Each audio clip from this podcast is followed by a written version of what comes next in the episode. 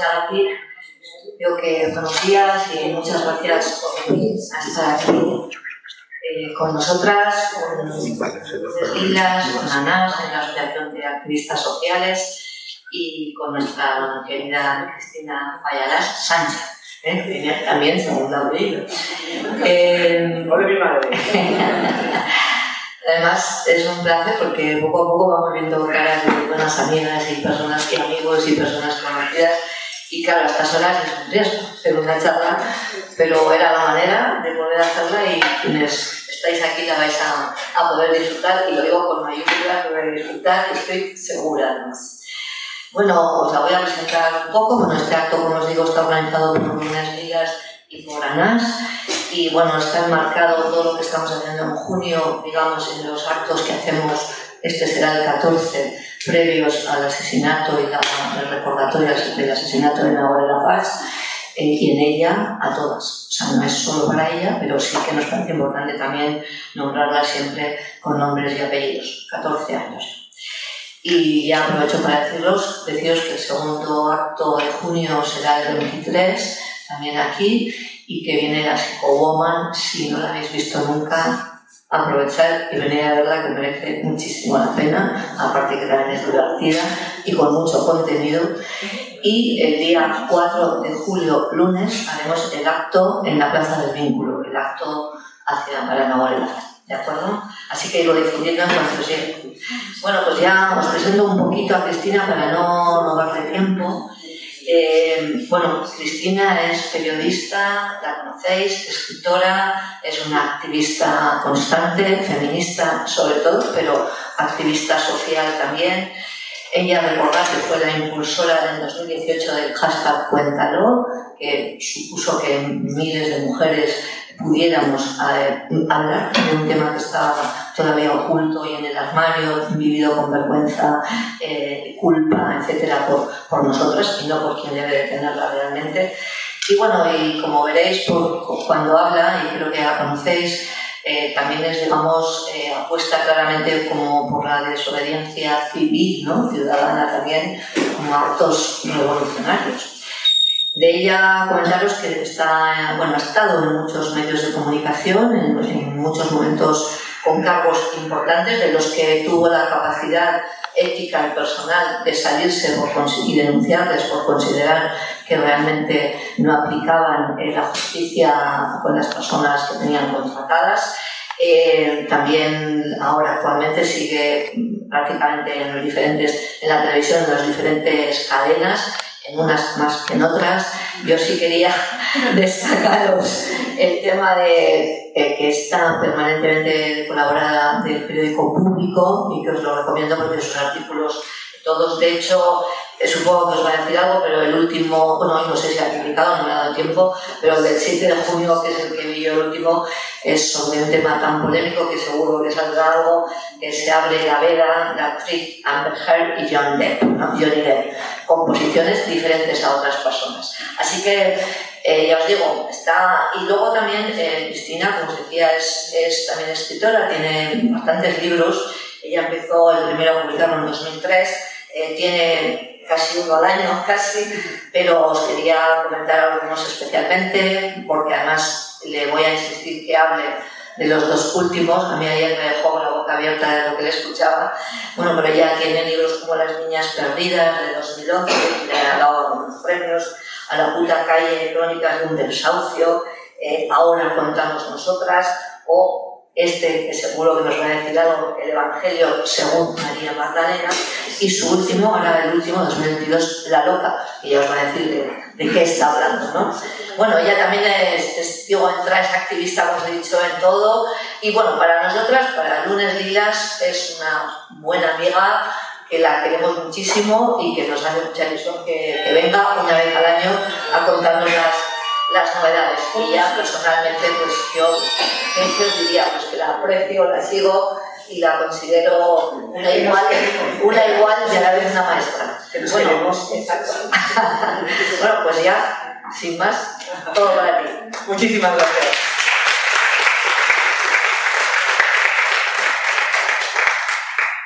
Egunon Muchísimas gracias, eh, muchísimas gracias a Lunes Lira, Sanas. Eh, yo aquí estoy como casa, ya soy de TV. Yo vengo a Pamplona, vengo a Navarra y estoy, eh, estoy en casa. Estoy en casa porque, porque además, como vengo una vez al año, voy viendo, a medida que hablo aquí, eh, voy viendo cómo avanza mi pensamiento sobre el feminismo y sobre lo que está pasando con, con la violencia machista y me, me, es muy grato hacerlo siempre en buena compañía. Eh, hoy hay incluso hombres, a los cuales saludo muy especialmente, pero, pero la conciencia y la concienciación y el compromiso que, que veo en no, no están todos. Vengo, igual que avisé ayer, ayer estuve hablando de Estella, en la Asamblea de Mujeres, y eh, subí al, al, al, al, estrado, subí al escenario un poco tensa, porque yo acababa de publicar el día anterior un artículo sobre el caso del actor Johnny Depp y su exmujer eh, Amber Heard. Eh, Amber Heard publicó un artículo eh, diciendo que había sufrido malos tratos. Unos malos tratos que en 12 ocasiones el juez dio como buenos. Johnny Depp la, acusó de, difam, de difamarle, eh, le han dado la razón a él y ella tendrá que pagarle 12 millones de euros, hoy de dólares. 12 millones de dólares.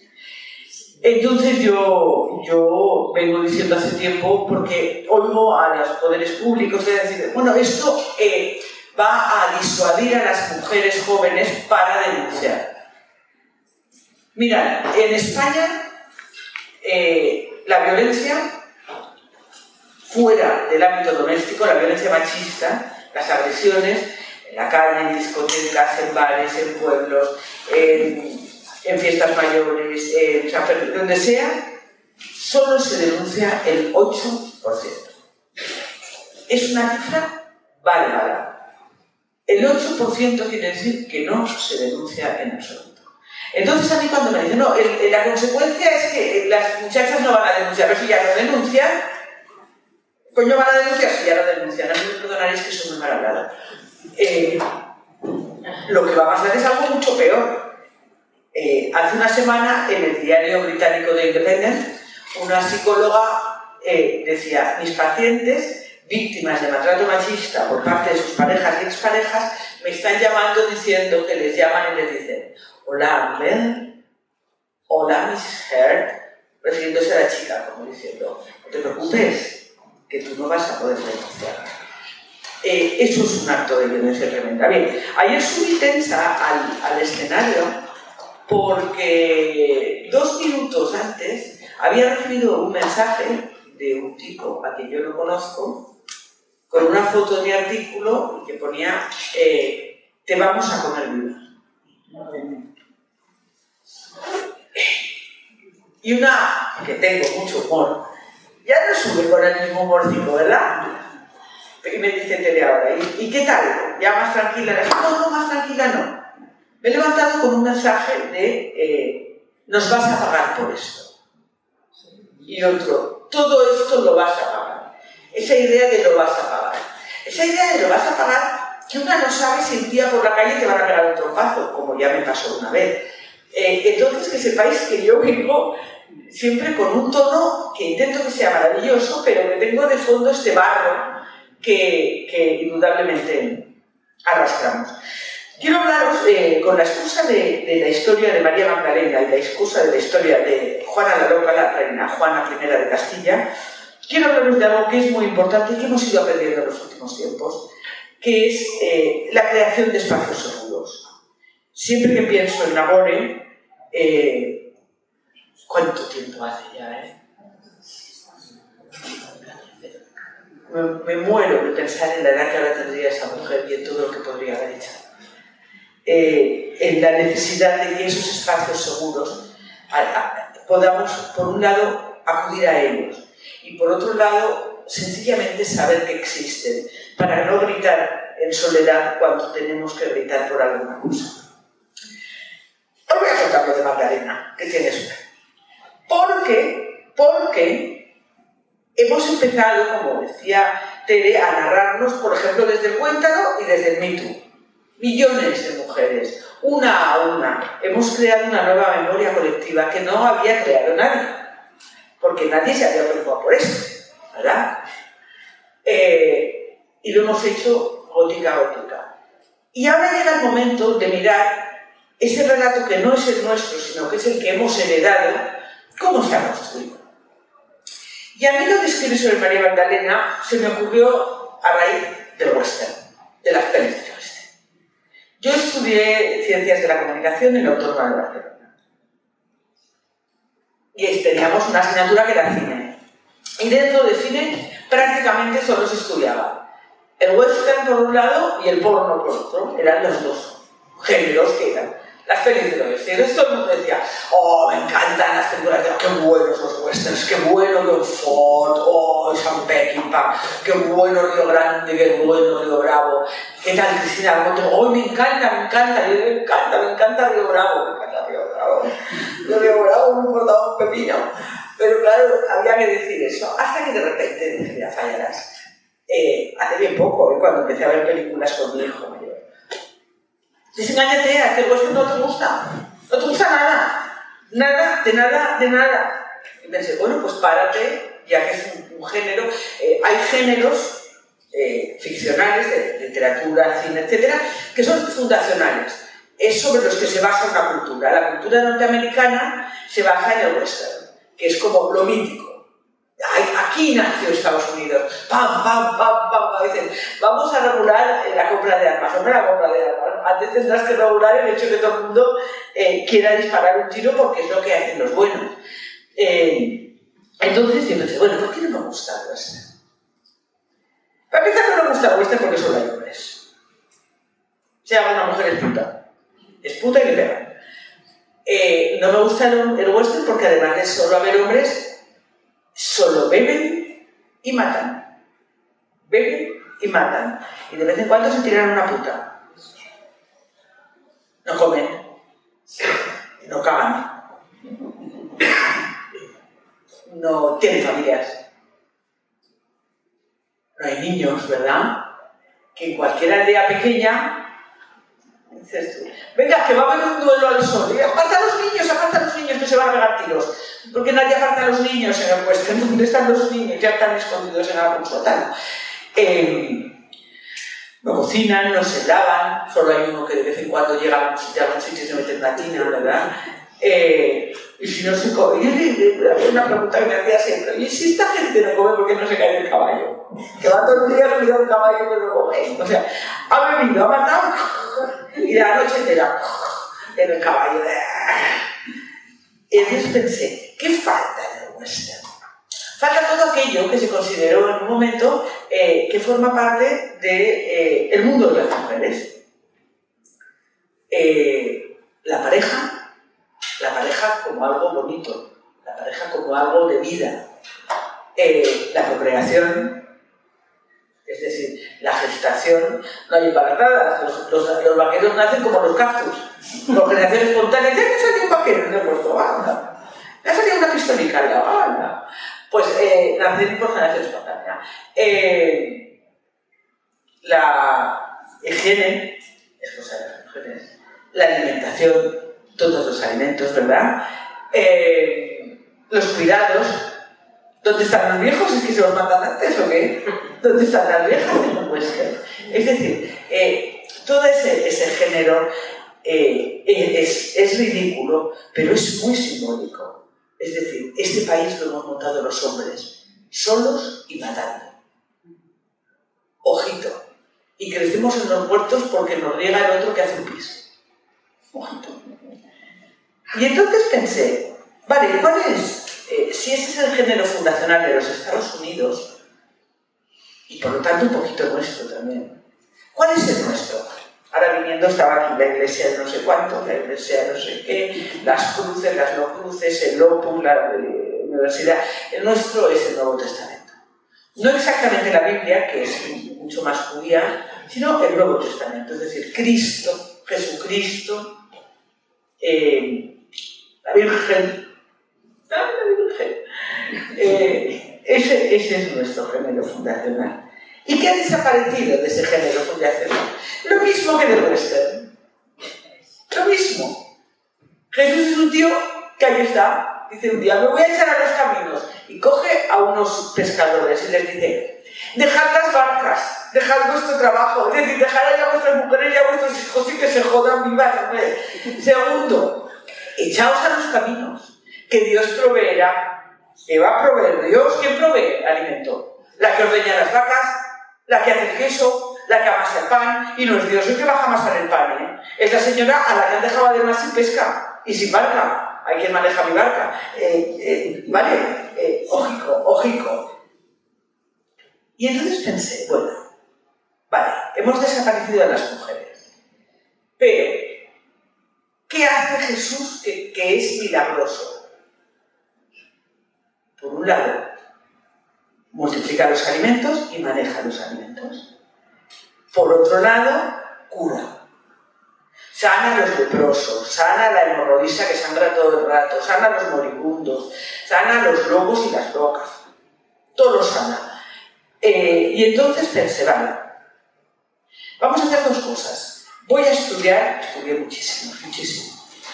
Eh, ¿Quién sana? En el 1 en el siglo I, en Galilea, quién sana, quién se dedica a la sanidad, quién cura y quién se dedica a los alimentos. Y ahí fui a dar con María Magdalena. Eh, María Magdalena existió, aunque yo vaya a hablar de un relato que es el del Evangelio, que es un relato. Y como tal no nos interesa si existe o no existe, existe en tanto en que nosotras crecemos con ese relato. Eh, entonces, eh, a, mediados del siglo XX aparecen unos papeles, los papeles del Mar Muerto, que aparecen en las cuevas del Mar Muerto, que son evangelios apócrifos. Eh, como en ese momento ya tenemos eh, medios químicos y científicos para saber de cuándo data el papel, cómo es la tinta, si puede haber o no una impostura, una falsificación, se dan cuenta de que no, de que efectivamente son unos escritos que datan de aquel momento eh, y donde aparece María Magdalena. No solo aparece María Magdalena nombrada, sino que aparece María Magdalena como autora de uno de esos evangelios. Entonces pensé, pensemos todas, una mujer en el siglo I, en Galilea, capaz de escribir un testamento, un, eh, testamento, un evangelio o lo que sea, lo primero que tiene que ser es riquísima. Riquísima. Porque las mujeres no escribían, ninguna de ellas. Porque podía permitirse el lujo de no estar criando hijos. Porque tenía una familia con tal nivel cultural y económico que le permitiera eso. Vale, pues entonces vamos a estudiar. Vamos a estudiar primero quién cura ya que estamos hablando de nuestro relato y las mujeres no están, vamos a ver estas cosas que hace Jesús, que curar, curar a todo el mundo, ¿quién lo hace? Vale, en el siglo I, en Galilea, eh, curaban las mujeres, no doctores, sino doctoras, a la manera de la Grecia clásica. ¿Por qué curaban mujeres? Porque eran parteras. Es decir, ¿quién, sabía cirugía? ¿Quién sabía coser? Las parteras. ¿Quién sabía farmacología? El uso de las plantas medicinales, etc. Las parteras. Porque a las niñas se las entregaba el matrimonio con 12 años, 11, 13, con la primera regla más o menos, o a un chico. Si con la segunda, tercera o cuarta regla se quedaban embarazadas con una cadena de 12 años, podría ser, ¿verdad?, que al quinto mes el feto les reventara el útero o les abriera la peli o tantas otras cosas atroces que se nos ocurren, y ahí estaban las parteras, que tanto eran parteras como mujeres que eh, ayudaban a abortar. Entonces, ¿quién cura? Cuando Jesús dice, no, el primer milagro Jesús curó a una hemorroísa, una mujer que sangraba todo el rato. Y entonces él la cura, ojito, y le dice, no vuelvas allá de donde vienes Y no digas dónde has estado, pichón, no digas dónde has estado, hombre, porque has estado con las mujeres que son las que te han curado. Claro, no digas, vale, nosotros estamos, la curación la hacían las mujeres y por eso desaparecen y la convierten en milagro. Y es, oh, todo, todo aquello que hemos hecho las mujeres, al desaparecerse, se convierte en épica de los hombres. Y luego vamos a ver eh, lo de los alimentos.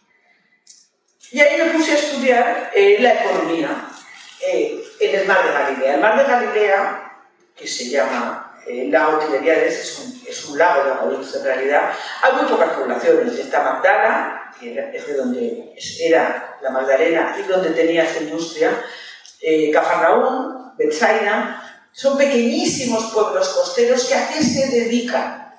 Se dedican a la conserva del pescado.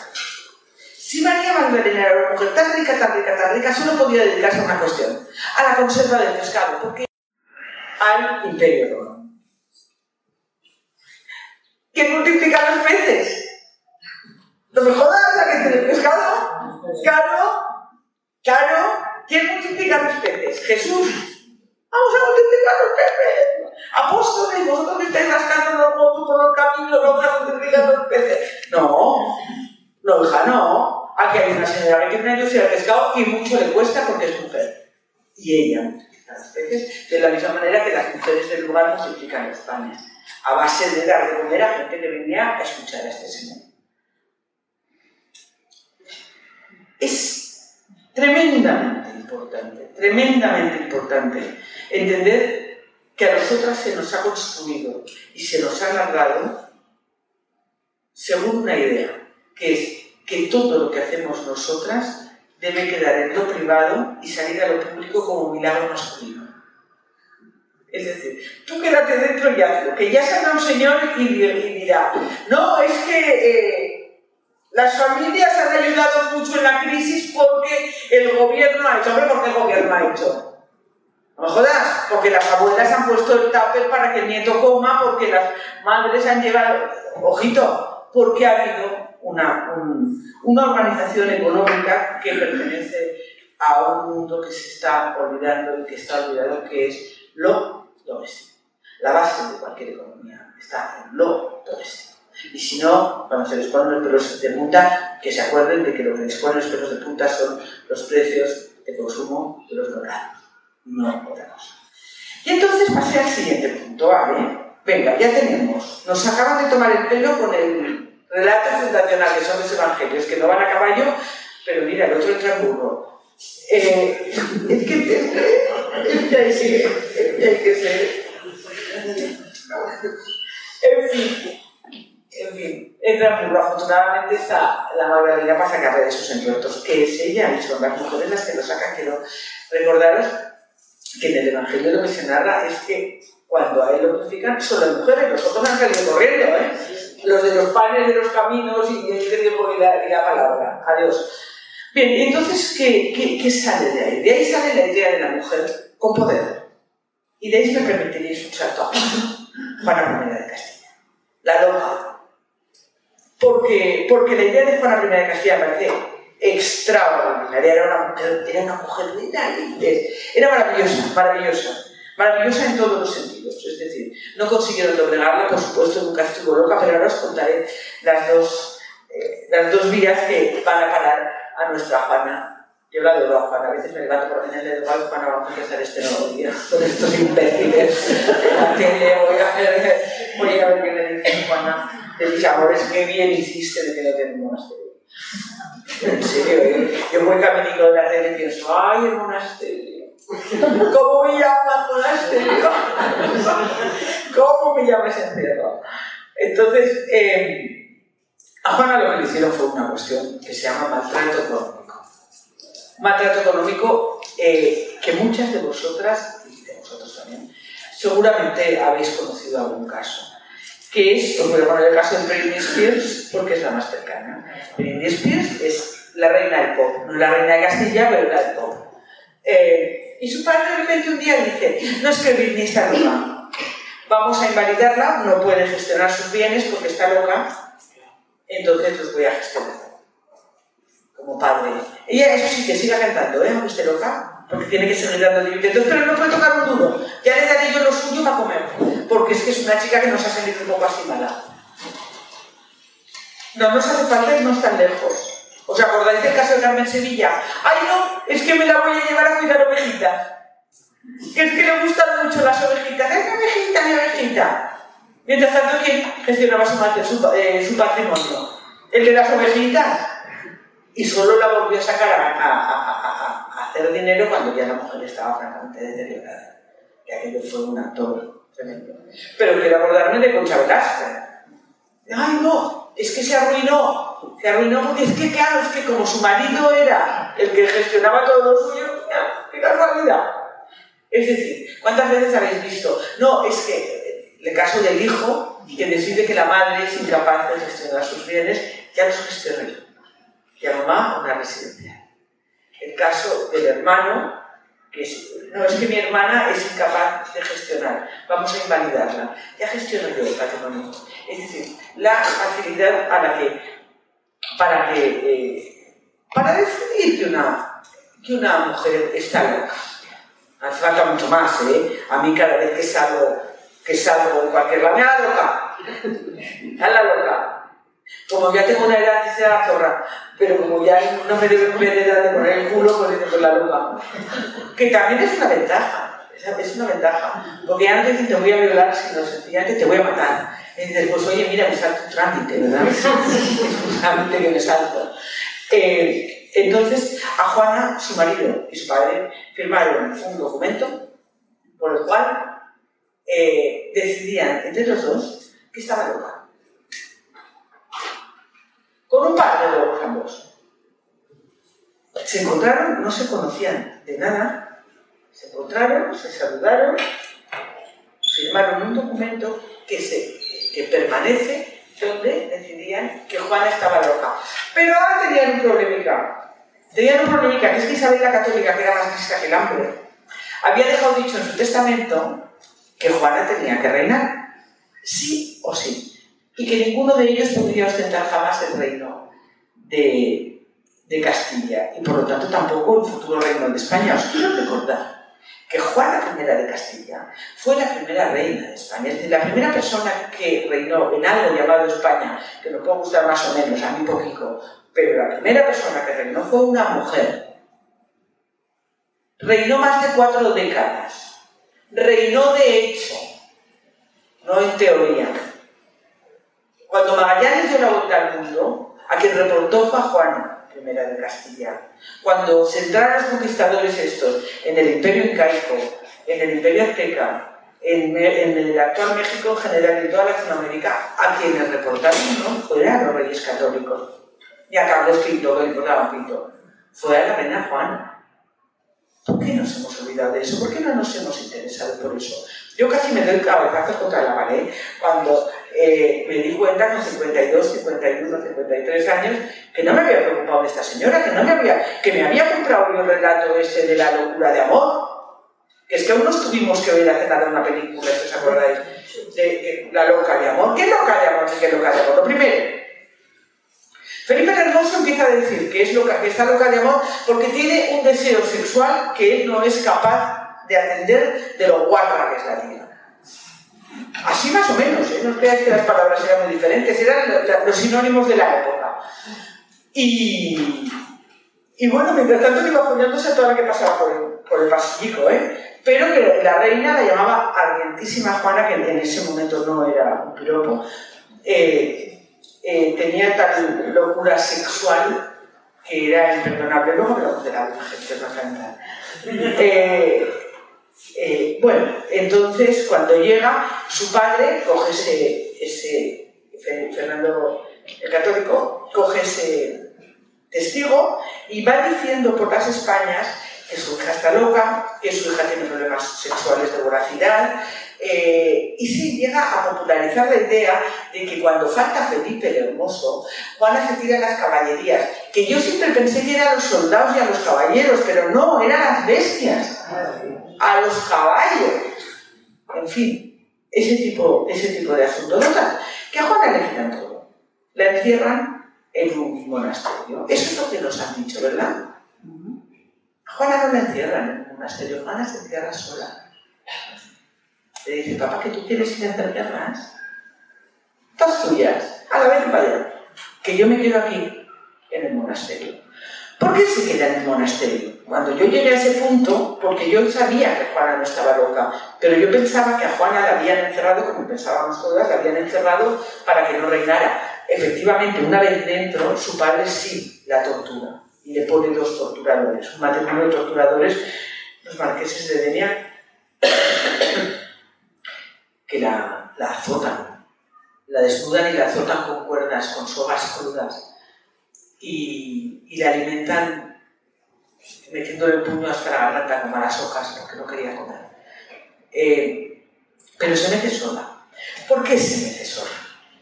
Porque decide gobernar de otra manera. Ríete de la nueva política con nuestra Juana.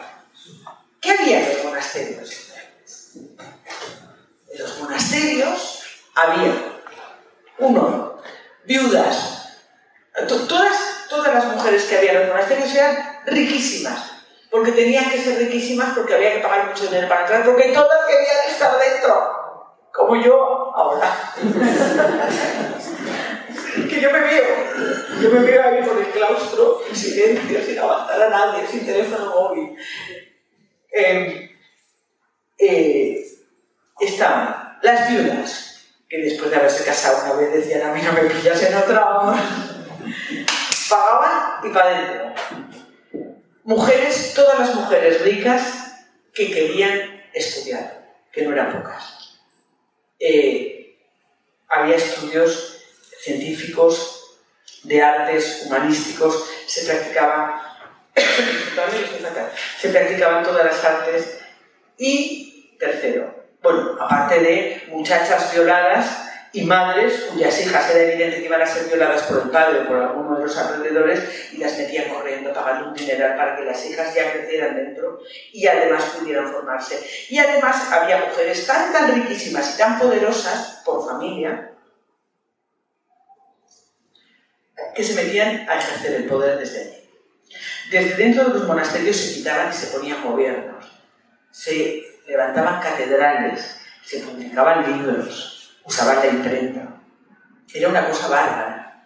Acordarse de la Teresa de Jesús, ¿verdad? No es, no es extraordinaria. Era una más Santa Teresa de Jesús de las que practicaba las artes. Les voy a recordar una frase que no quiero dejar de recordar cada vez que quise cualquier sitio, yo en, en, lo mío de monasterio, que yo ya estoy ahí enfilada. Santa Teresa de Jesús deja escrito, me llamáis loca por casarme con Dios más locas sois vosotras que os casáis con los hombres y encima os pegan. Ojito, eso es lo que había dentro de los monasterios. Y Juana de repente dice, pues oye, tú vete a Nápoles, papá, Ana, venga, a, hacer todo, todas las guerricas que tú quieras. Que yo me meto dentro del monasterio de las Clarisas con estas mujeres que son, por cierto, todas hijas de buenas familias y todas ejercen el poder.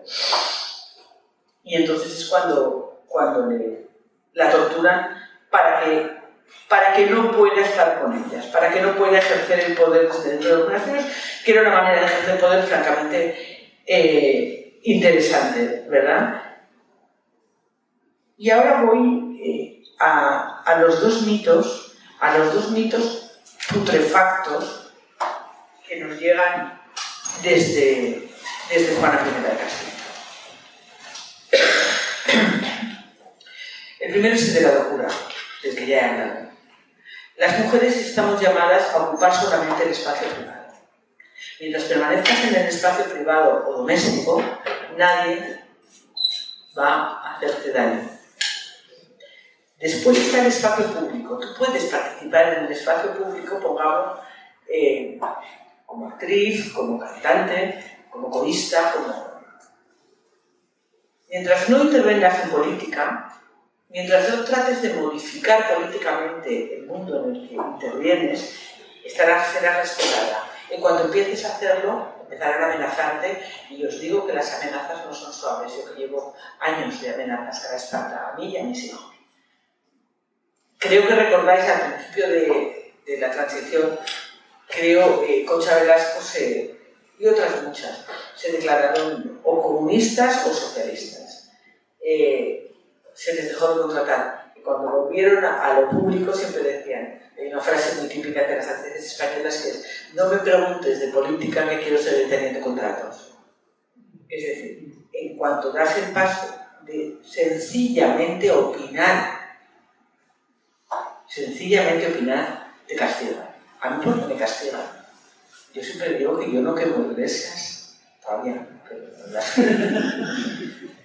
que yo no orino en la puerta de los lugares de Opus todavía. O sea que no hago cosas verdaderamente agresivas, más allá de opinar, de dar mi opinión públicamente. Eso resulta insoportable. Y de ahí necesitan la idea de la loca. Eh, porque es la idea que les permite invalidar aquello que tú piensas y aquello que tú dices. Pero hay otra idea que es mucho más perversa, que es la idea del amor romántico.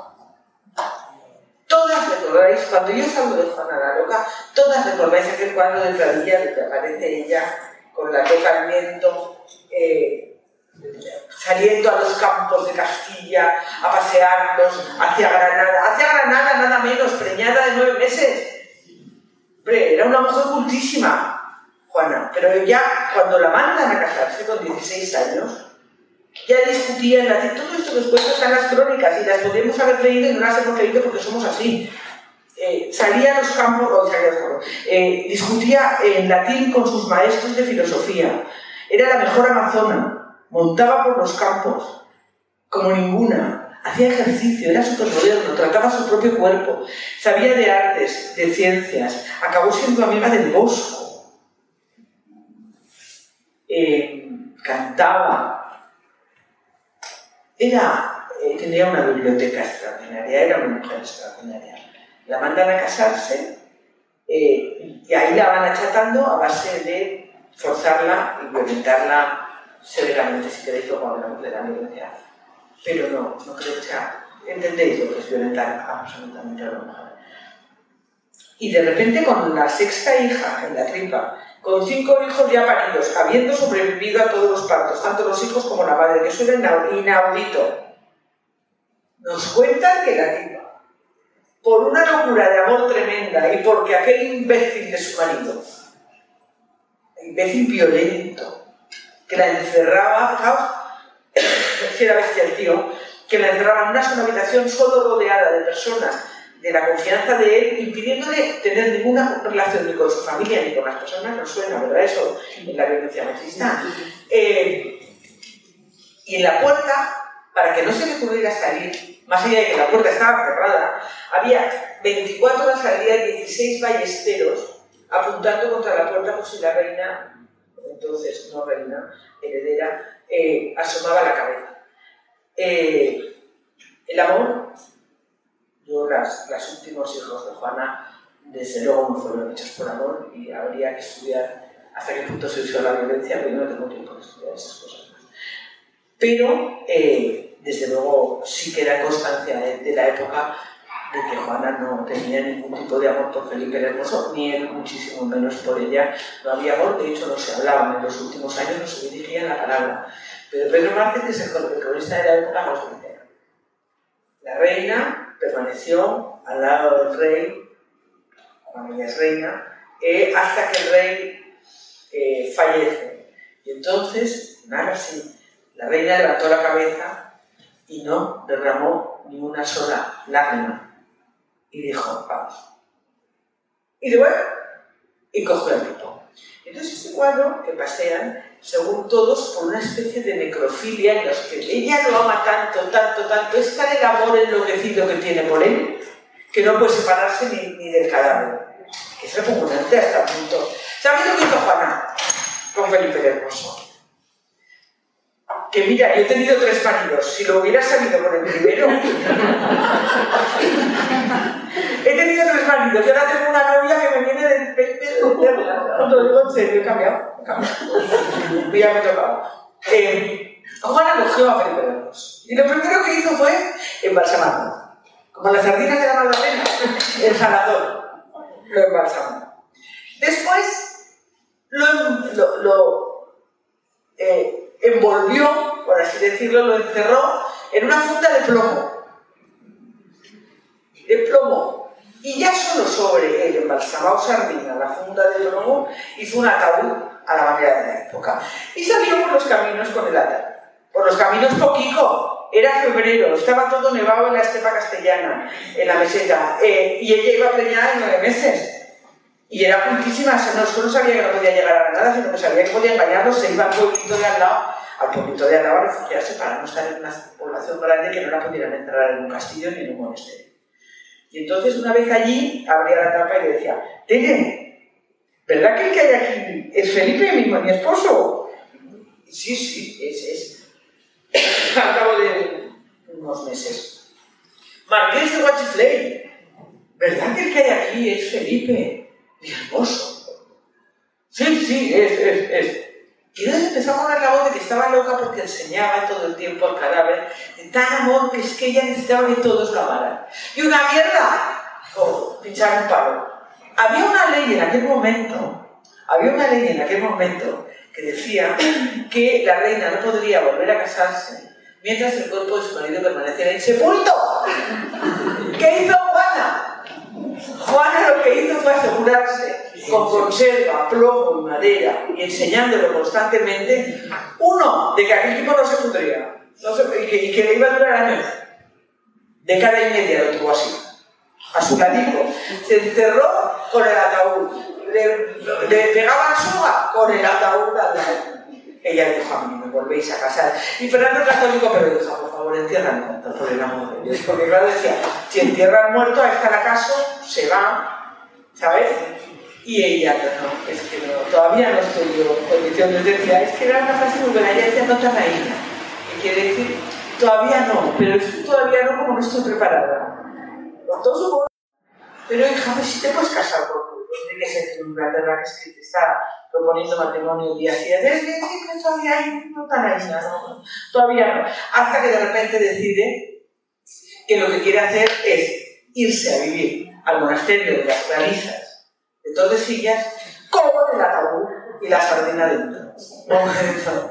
que ni del monasterio la vais a sacar. Y así se va la mujer, reina, reina, nuestra reina, a gobernar sin violencia. Dice a su padre tú te quieres ir a Nápoles, ¡hala, vete a la guerreca! Que yo me quedo con aquí, con las mujeres del conocimiento, de las artes, de las ciencias, con eh, matemáticas, astrónomas, arquitectas, literatas, pintoras, escultoras. Y cabrón, ¿eh? Y desde aquí gobernaré. La tortura. La tortura en el tiempo que necesitan torturarla es hasta que su hija Catalina sale a casarse. Y entonces aparece Carlos V. Bueno, pues ahora yo, eh, yo soy correy. Tú eres la reina, porque claro, no podías matarla. Tú eres la reina, pero yo soy el rey contigo. ¿Cuánto dura? Carlos V, primero, Alemania, eh, emperador del Sacro Imperio Romano Germánico después de morir su madre, que era la reina.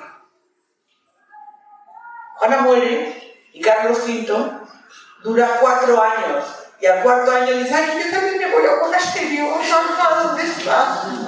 Y se encierra en un monasterio. Y su hija Felipe II se va y se encierra en un monasterio. Y su hija, eh, Juana de Austria, se va y en Madrid monta las descargas reales. ¿Qué, ¿Qué es? Un monasterio. ¿Para quién? Para ella y para sus amigas, porque vuelvo a decir, ahí no había monjas, ahí había mujeres que querían vivir al margen de la violencia de sus hombres. Bien. Esas mujeres que querían vivir al margen de la violencia de los hombres, estudiando, porque claro, a la que preñabas ya no podías estudiar. A la que eras pobre ni se no podías nada, ni leer. Eh, a la que te casabas, empezabas a recibir cargos, tampoco podías.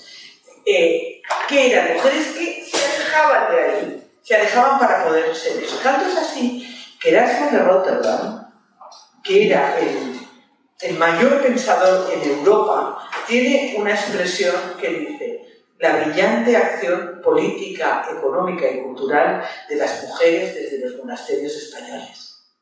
Ojito, política, económica y cultural, desde los monasterios españoles. Vale. Si os fijáis, en el relato de Magdalena y en el relato de Juana, yo no me había dado cuenta hasta que empecé con Juana. Eh, hay algo que, que, coincide en ambas y que coincidirá en muchos otros momentos históricos, que son los grupos de mujeres que para poder vivir en paz, y no son monjas, que no son monjas, que o han tenido hijos, o llegan con hijos, o, oye, o son lesbianas. Eh, grupos de mujeres que se aíslan crean pequeñas comunidades de mujeres donde solamente ahí es posible eh, acceder al conocimiento y ejercer las artes. ¿Cuántos anónimos nos han llegado, verdad? De la Edad Media y del Renacimiento. ¿Cuántas obras anónimas? ¿Cuántas obras atribuidas a que dicen, hombre, pues tampoco se parece tanto? Eh, ¿Dónde están las obras de las mujeres que las hubo y las hubo y fueron muchas? Bueno, eso es una cuestión a revisar. Y entonces ya para terminar vamos atrás. Vamos atrás porque tenemos a la loca, a la enamorada, enloquecidamente, que no atiende a razones, y que no es cabal ni capaz de pensar por sí misma porque está enamorada y eso lo hemos eh, heredado hasta hoy. Eh, tenemos a la poderosa y ahora vamos a por la guarda, que es la que cruza todo, todo, todo, todo y nos llega hoy, hasta aquí nos llega. Eh, porque tanto en el relato de, de, María Magdalena como en el que nos llega hasta hoy de, de la cosa católica que nos rodea, tenemos las tres figuras las tres figuras que eh, retratan lo que somos. La primera es Eva. Guarda, ¿eh? Tenía tal deseo sexual, tan, tan enloquecido deseo sexual, llamado manzana, que la tía estando en el paraíso, teniéndolo todo, eh, sin dolores, sin partos, sin tener que trabajar para ganarse el pan, eh, le dice, Adán, muerde la manzana, echa un polvo. Y Adán que no quiere, de ninguna manera, porque los hombres nunca quieren, ni manzana ni polvo, ellos no quieren eso, todas lo sabemos, todas lo hemos vivido. Eh, no, no me des manzana, Eva. Muerde la manzana, me des manzana, muerde la manzana. Guarda le hace morder la manzana toda fuera del paraíso. ¿Y quién tiene la culpa? Nosotras. Tenemos las guardas de comer manzanas. No, ellos. Es que Adán no quería comer manzanas. Él no quería relaciones sexuales. Ellos nunca quieren. Entonces, eh, ahí tenemos la idea de la guarda, que es la idea de la culpa. Todas nacemos con la culpa. Y esa culpa la llevamos cosida a punto zapatero, que decía mi abuela porque todavía permanece en todas las casos de violencia machista que vamos revisando la idea de es que yo no quería, es que ella es una tal, es que mira cómo hacía, es que algo habrá hecho, el caso de mujer. Hombre, eh, seguramente él le pegaba, pero ella buena no era. es que fíjate, es que hizo tal película, y luego el siguiente paso, para redondear lo marranas que somos y lo voraces sexuales con Juana, que por eso ella hereda esto, está el caso de la Virgen. Que levanten aquí la mano las vírgenes. Hay la que sea virgen que levante la mano. Podéis engañaros que vuestra madre tampoco era virgen. Ni tu abuela era virgen, pichona. Dice, nadie te parece. Ya por la abuela. Y no la ¿Qué pasa en una sociedad cuando el ejemplo a seguir, cuando el modelo bueno, es que paraos a pensar, paraos a pensar, el modelo que se nos pone a la mujer y se multiplica, eh, la de Fátima, la de Judy, la de Huichitea, da igual, eh, el modelo es virgen no es buena, no es generosa, eh, no es trabajadora, es virgen. Pero es que da la casualidad de que si somos vírgenes no podemos parir y el mundo se acaba. Y entonces que le ponen una paloma. Dice es guarda que además de lo que te viene de Eva, para parir, no como la Virgen, necesitas tener eh, un encuentro carnal. Ahora sí porque son las once y media de la mañana y yo Follar necesitas, compañera. y que además te gusta, que eso ya es imperdonable. Bien, sobre todas esas construcciones que se acaban de decir, la loca, la mala, la, la, guarra, la no virgen, eh, la loca de amor, la loca de poder, etc., eh, estamos construidas y está construida nuestra sociedad, vosotros también. O sea, estamos construidas y construidos. Eh, lo cual es brutal. Y estudiando esos casos, me he dado cuenta primero de, de que es imprescindible revisar aquellas narraciones de las mujeres eh, que nos han precedido como modelo. ¿Y qué características tienen? Porque no las hemos narrado nosotras. Nosotras por ahora nos hemos narrado a nosotras mismas y bastante tenemos. Que yo recuerdo cuando lancé Cuéntalo, cuando empecé a leer, de repente un día que dije, mira, que me sustituya a alguien porque yo no puedo leer más porque me lo voy al psiquiatra en este momento porque me está dañando seriamente. Eh, esto ya está hecho. Ahora tenemos que revisar los relatos que hemos comprado como grandes relatos institucionales, porque no están narrados por nosotras. Pero paralelamente, hola, ¿qué tal? Mi nombre es Tina y acabaré en un monasterio. Paralelamente está la creación y la idea de los espacios seguros. Es decir, de aquellos espacios donde las mujeres, eh, por un lado y por otro, se han ido buscando su sitio para preservarse de la violencia en su entorno. Eh, luego, ¿hay preguntas? ¡Ay, qué silencio!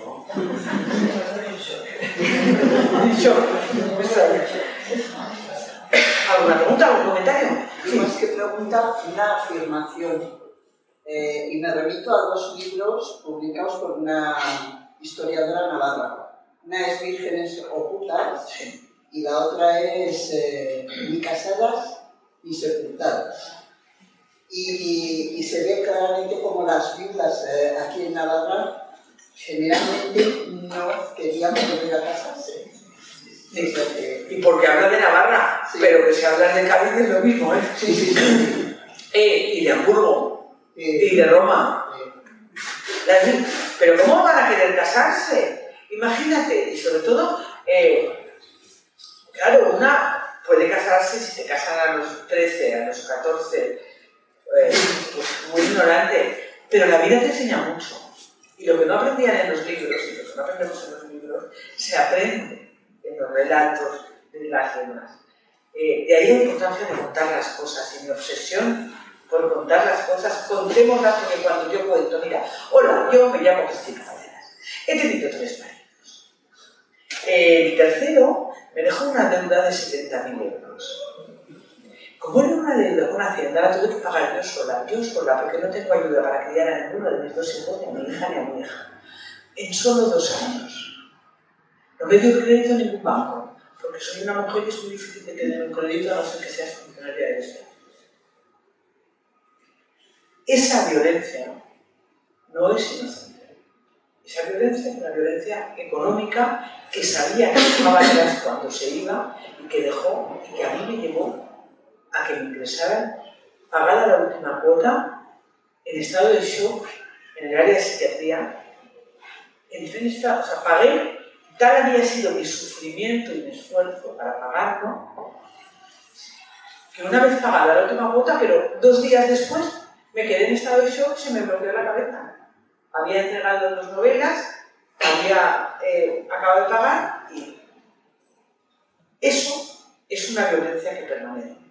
En tanto en cuanto yo la cuento, hay una mujer siempre, en algún momento o en otro, en una charla, en un encuentro, en una clase en la universidad, a mí me pasó lo mismo, a mi madre le pasó lo mismo. El otro día me decía una muchacha, jo, Tú por lo menos fue el último, es que mi madre fue el penúltimo y el último. Y digo, pues también Y entonces eh, queda la, idea de, mira, eh, alguna tendencia tendrás hacia los hombres malos. Alguna tendencia tendrás para que te toquen todos los malos. Algo, no. Eh, ¿Sabes de qué se trata? Todas tenemos una herida. ¿Mayor o menor? Para empezar, la herida de la culpa. Que nos lanza al mundo con la culpa en una sociedad de base cristiana. Segundo, la, idea y la, y la, herida de las desigualdades. Todas hemos vivido las desigualdades. Eh, a poco que hayas parido, la obstétrica la has tenido. Pero las hemos vivido en la educación, en la sanidad, en la cultura, en los, en los sueldos, en las agresiones sexuales constantes, de miradas, de tocamientos, de violaciones. Eh, esa herida eh, queda más o menos al descubierto según tú tengas recursos para taparla o según sea de profunda. Eh, son depredadores. Entre los hombres hay una parte que se llaman depredadores, como todos los animales. El depredador se va siempre a comer a la gacela herida, o a la más herida o a la que menos come. Eh, una mujer que está herida, que ha recibido una herida histórica, cultural, familiar, eh, y somos todas, pasa que la tenemos en mayor o menor medida, es sangre fácil para los tiburones. Y las piezas que deja el último que te ha devorado, las devora el siguiente que llega porque somos eh, entonces, la cuestión y pensémoslo siempre, eh, no es que una mujer cuando tiene el segundo o el tercer maltratador en su vida, eh, pues, pues, qué mal los elige esa bonita de mierda. No, que tiene una herida cada vez mayor y el depredador que la coge para destrozarla es cada vez más sádico. La cuestión no está en nosotras, está en los depredadores y eso es importantísimo. Eh, me parece que está muy interesante todo lo que estás diciendo. Lo que pasa es que hay un, punto um, eh, como depresivo que estoy plantando como me estaba viendo, a no poner en comparación, por ejemplo, mientras estabas hablando del cine, ¿no? Eh, estás hablando del oeste, que desde no me gustaba porque había chicas en las que eran o era la puta o la, la de la hija del predicador, la pobre. También. Entonces, eh, estamos asistiendo en este momento, por ejemplo, a que haya una directora magnífica que ha hecho la película sobre el oeste más maravillosa de, la historia del cine. Es decir, que junto a ese descubrimiento de, de, dónde venimos y de salida, hay también una luz en el, en el ambiente. Por ejemplo, en este momento en cartelera hay dos películas dirigidas por mujeres maravillosas. Los cinco lomitos y Alcarrás. Todas las que estéis aquí, la, la habéis visto, pero son dos ¿eh? eh, del amor romántico, por ejemplo. O sea, de todos los elementos que has estado hablando. la semana pasada pusieron una de las películas más hermosas de la historia del cine, para mí, que es eh, El retrato de una mujer en llamas. Las sí que son las ¿eh? está gratis en, en, televisión española Play. Quiero decir que eh, me, me apetece que ese relato de dónde venimos tan terrible esté equilibrado con eh, este, este, momento potente en donde, en literatura y el cine estamos contando de otra manera eh, esos relatos, ¿no? Para, para, que haya, o sea, yo necesito como una luz.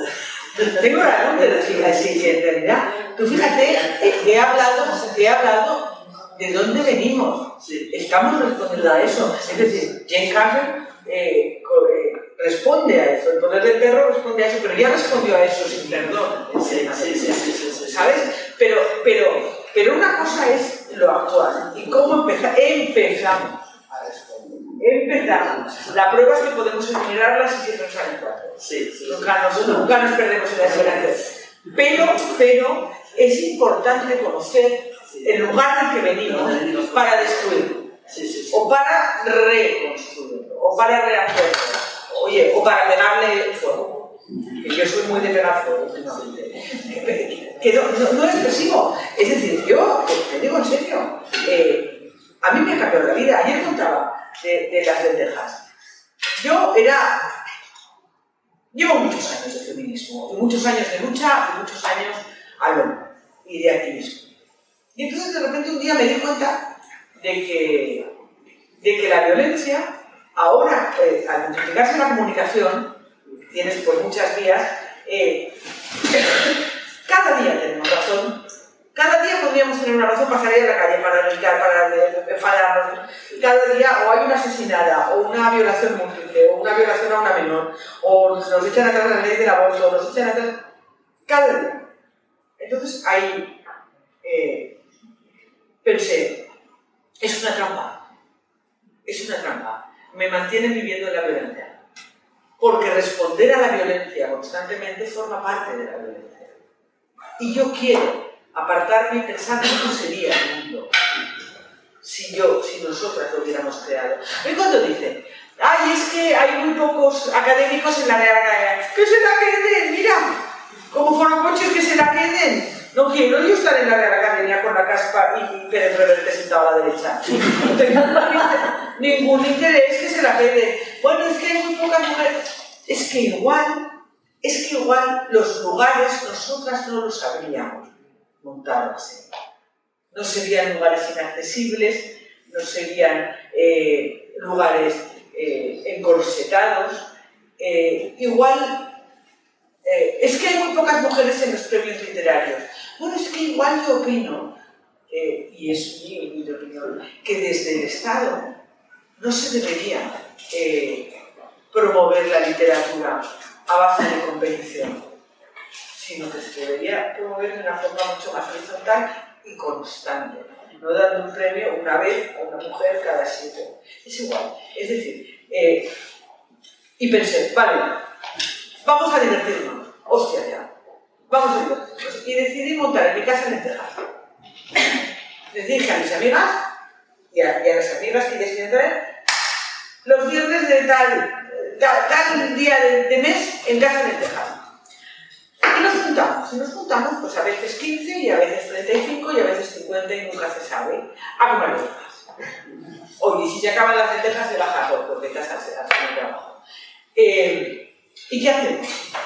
Hablar, comer, beber, bailar, hablar unas con otras, compartir las cosas íntimas, no planear acciones violentas o contra la violencia, sino pensar espacios pensar espacios donde poder estar más contentas. Y hay que contar que eh, mi, mi, hija, tiene 13 ahora, mi hija participa de eso. Bueno, está la, casa llena de mujeres, en la cocina, en el salón, en el pasillo, con el plato en la mano, pues ella se lo pasa bomba y cuando ya empezamos a bailar, pues imaginaos, la mayor tiene roza los 80 y la más joven tiene 20 y. Entonces, pero bueno, va variando, ¿eh? va variando. Eh, de repente mi hija me dijo, ay mamá, ellas, las que habían llegado a planear, perdonadme, una, una acción que era, era dura y además, estas no, no son como las nuestras, ¿verdad? No se divierten.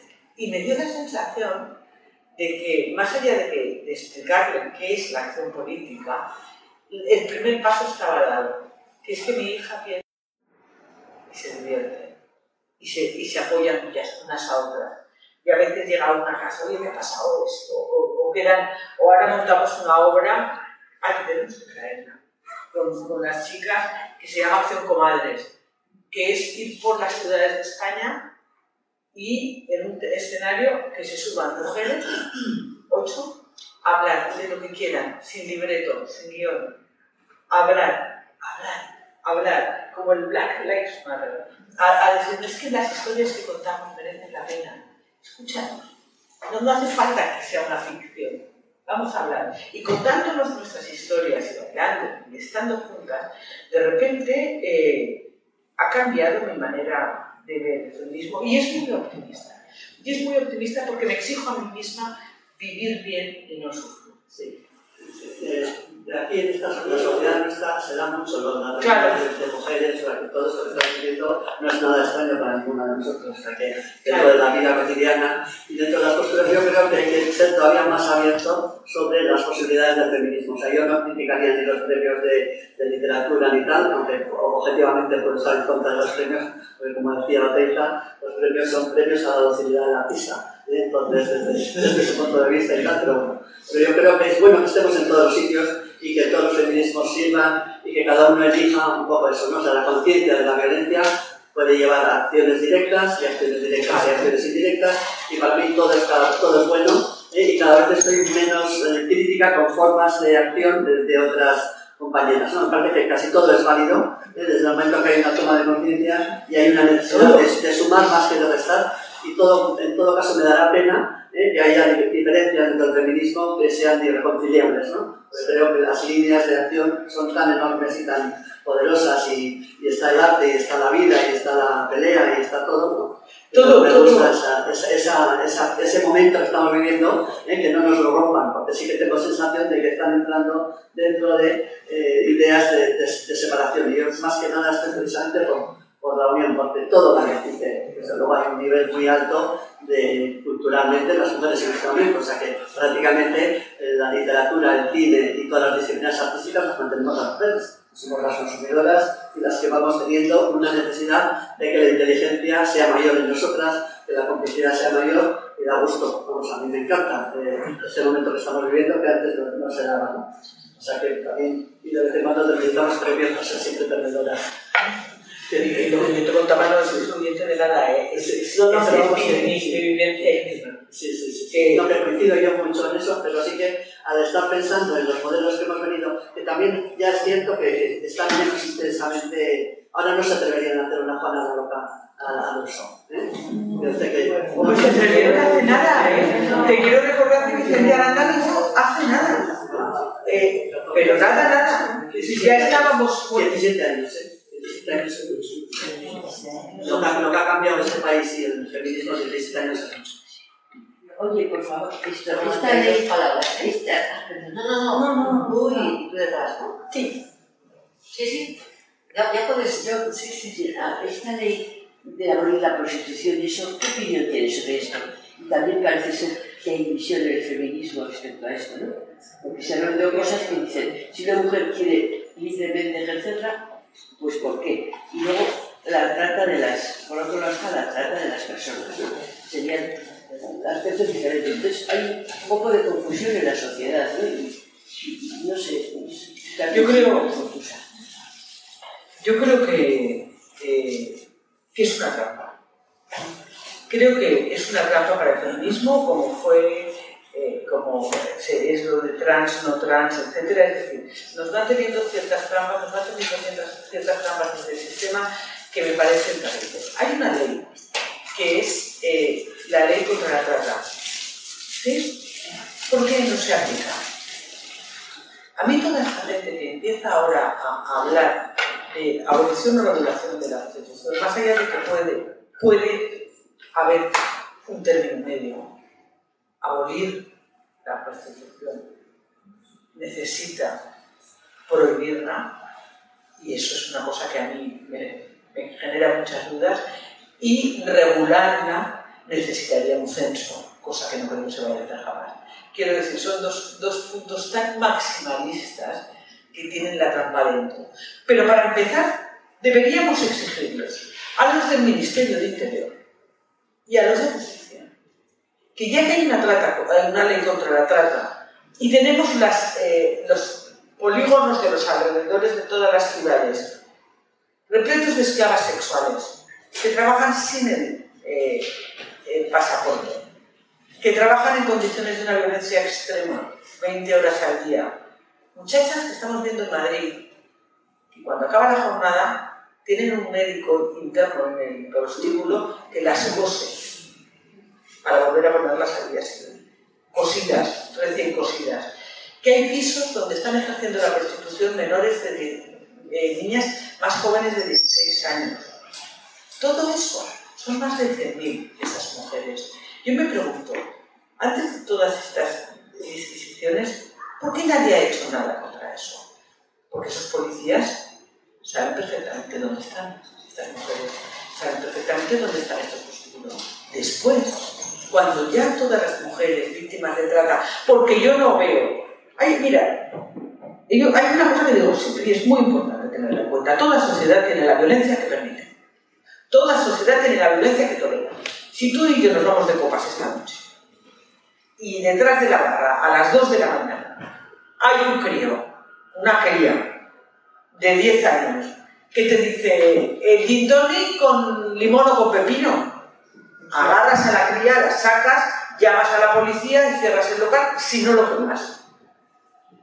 Si vas por los campos y ves una recua de hombres atados con cadenas, trabajando el campo con una bola como se iban, con cadenas como los presos, llamas a la policía y se quema el campo. Y, el padrón a la cárcel.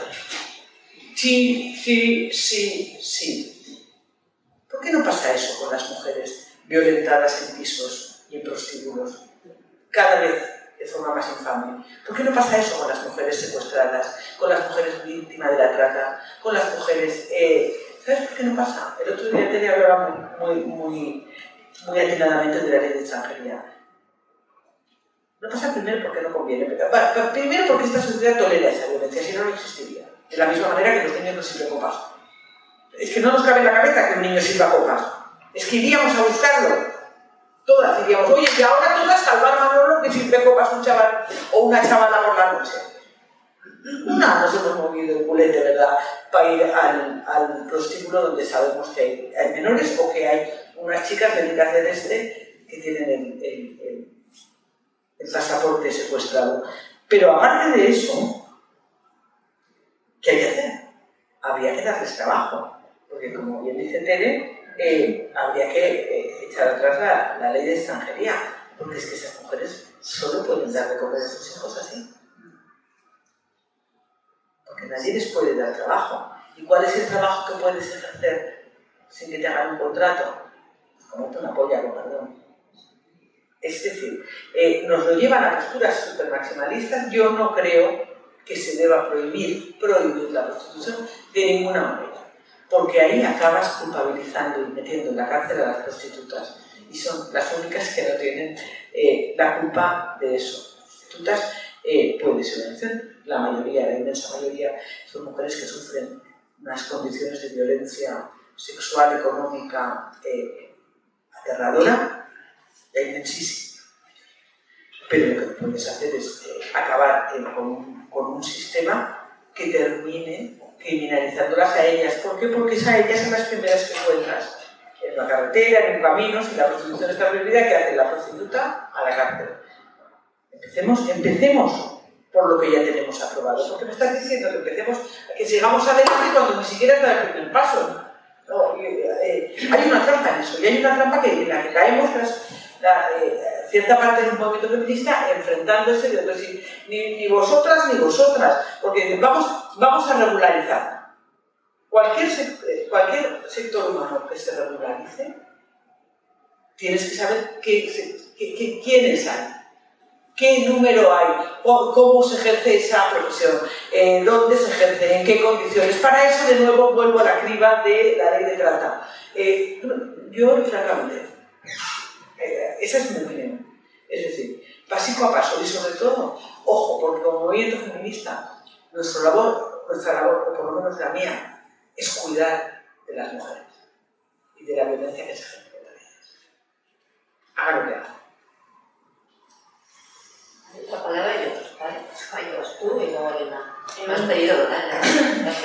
Ah, perdona, ¿eh? te he visto la mano y Pues tú sí, sí, no.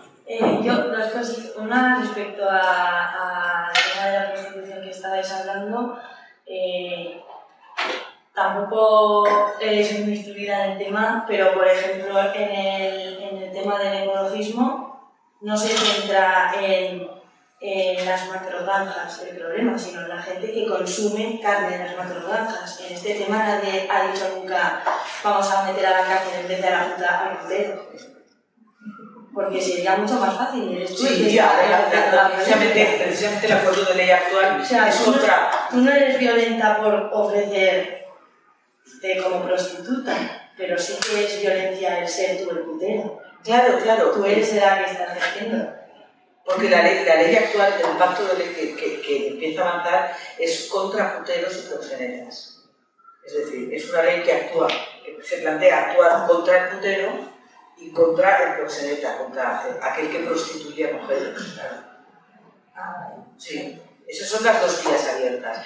Pero lo que hay que eh, decir, ojo, porque eh, el siguiente paso, si vas a la idea de abolición real, es decir, que no exista en absoluto, Después de de, putero y el, y el proxeneta, ¿cuál es el siguiente paso? Aboliciones que no existen en absoluto. Ya. No sé si había más Sí, palabras. bueno, y otro, perdón, ¿eh? y otro, bueno, la pregunta que iba a hacer primero era eh, ¿qué opinas y qué nos podrías decir o hablar un poco acerca de los intrusos eh, del feminismo? Los falsos, eh, construidos... Los solidarios. Sí, exacto. Pues mira, yo los Bueno, solidarios... y las falsas. Yo a los solidarios defendía. A mí las falsas me, me, me importan un poquito. Pero yo a los solidarios porque sí me interesan los solidarios. Después del Me Too, después del Me Too, eh, deberían haber sido los hombres, de- después de hacer el esfuerzo gigantesco de una a una, por cientos, cientos y cientos de millones, narrar las violencias sexuales que hemos sufrido, que ya antes de narrarla en público, tienes que narrártela a ti misma y es violentísimo. Después, la- o sea, es un esfuerzo sangrante. Después de hacerlo por cientos y cientos y cientos o miles de millones de mujeres, que no sean los hombres quienes monten asambleas, quienes se organizan, quienes monten las manifestaciones, quienes pierdan su tiempo y perder el tiempo es dinero, para modificar una sociedad donde sucede esto y que lo primero que digan es not me, yo no, not all men. No, pero es que no todos somos iguales. Es como si dijeras, mira, es que están matando negros en, el- eh, en- en la cuesta cada mañana. Y, te- y lo- en vez de decir, vamos a por ellos, decir, pero es que yo no mato. Claro, yo no mato. Hombre, yo no mato, yo no mato, yo no mato. Colegas están corriendo y luego voy a decir, yo no mato. Lo primero es hacer. Es brutal. Entonces, eh, eh, no me, no me, no me interesa. No cuento con ellos, en absoluto. Y soy durísima en esto.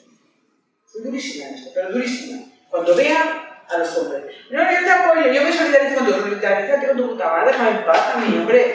Es que yo trabajo mucho. Es que, es que todas las horas que nosotras usamos en organizar asambleas, vamos, las que llevamos años, en, cuenta las horas que hemos usado en nuestra vida, pues, a la semana, al día, en esto, esas son horas no retribuidas. Se llama trabajo y es trabajo para hacer una sociedad mejor.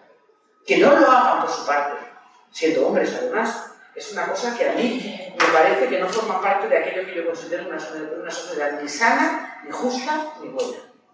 Eso es lo que yo creo. Bueno, yo pues, pues acaso antes de que os, a, os animéis a, a, más palabras, yo es que me tengo que ir, pero ya no, se puede quedar más rato.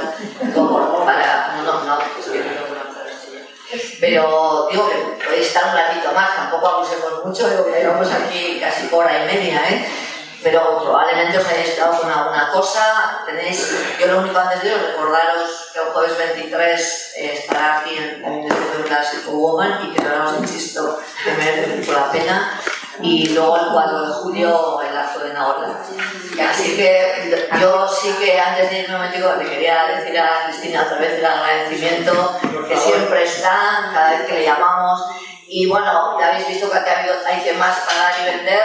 Nosotras seguiremos haciendo debates. Uno de estos, el que ha salido, la prostitución, etcétera. Por ejemplo, ese tema sí quería comentaros, como lunes lilas, por ejemplo, no tenemos una posición tomada. Nosotras somos capaces de convivir las que estamos dentro con posiciones diferentes ante ese tema. Y no nos importa, porque lo que nos importa son ellas.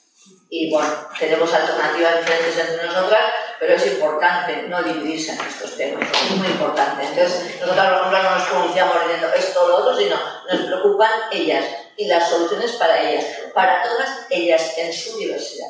¿no? Sea trata, sea prostitución, sean trabajadoras sexuales, las, todas las opciones que pueda haber.